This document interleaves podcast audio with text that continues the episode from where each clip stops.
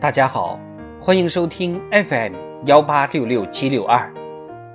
今天我们接着讲智慧人生之正气智慧。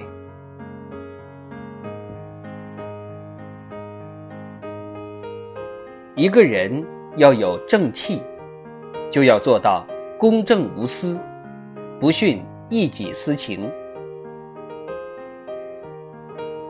下面给大家讲一个关于陈寿的故事。陈寿是魏晋时期的史学家，他的父亲曾任马谡的参军，马谡失掉街亭被杀。陈寿的父亲因建议不利，被诸葛亮处以坤刑。坤刑呢，在古代是剃去头发的一种刑罚。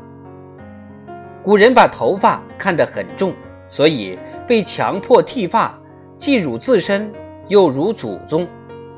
以常人之见，陈寿对诸葛亮纵使不怀仇恨，也是心存芥蒂。陈寿撰写《三国志》的时候，有人曾担心他会对诸葛亮加以非议，然而陈寿却肯定了诸葛亮。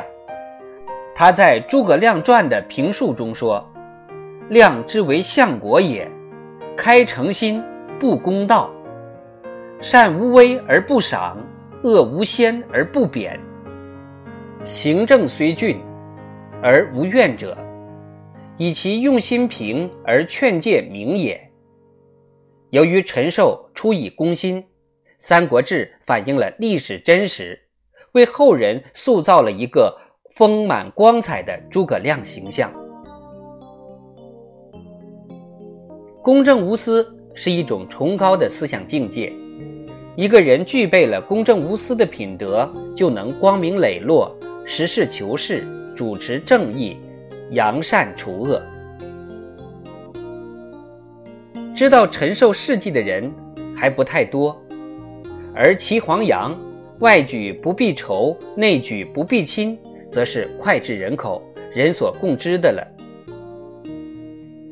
谢胡是齐黄羊的仇人，但当晋平公征询南阳县令的人选时，齐黄羊却推荐了谢胡。齐武是他的儿子，但当晋平公征询魏的人选时，齐黄羊却推荐了齐武。谢胡和齐武到任后都很称职，表明齐黄羊既不计私仇，又不避嫌疑，见人为贤，一片公心。公正无私还体现于严于执法，不徇私情上。下面再给大家讲一个小故事。隆虑公主是汉武帝的妹妹，其子昭平君又娶武帝之女为妻。昭平君平素不守法纪，隆虑公主怕他日后触犯刑律，去世前以重金向汉武帝欲赎昭平君死罪。后来昭平君果然因罪入狱。按律当诛，武帝不顾大臣们的求情，毅然下令将他处死。海瑞任应天巡抚时，除街之地，徐志犯法当城，但徐阶对海瑞恩重如山。徐阶曾任首辅大学士，当年海瑞执剑触怒了嘉靖皇帝，多亏了徐阶营救，才得以免死。以后，由于徐阶的提拔，海瑞很快从一个六品小官升迁为坐镇一方的二品大员。然而，海瑞并没有被个人感情所左右，迅即将徐志捉拿归案，依法定罪。公正无私是否意味着不要个人感情，甚至六亲不认呢？当然不是。人不是草木，怎么会没有感情呢？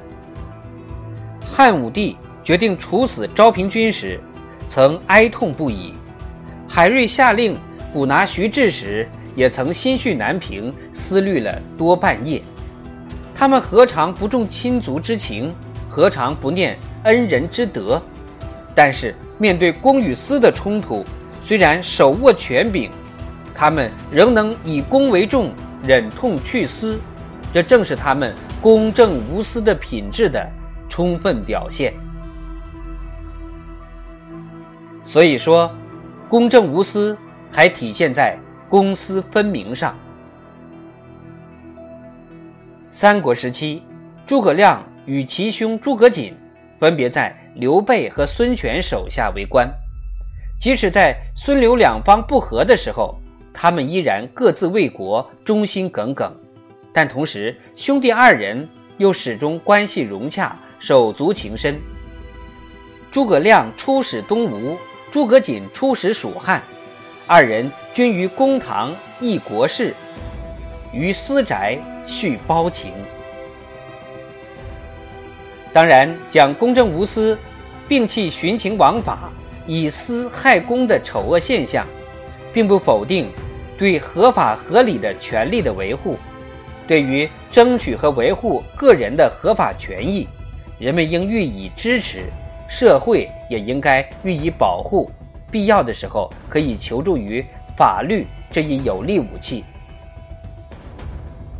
为人公正，就能走遍天下；心中存私，则将到处碰壁。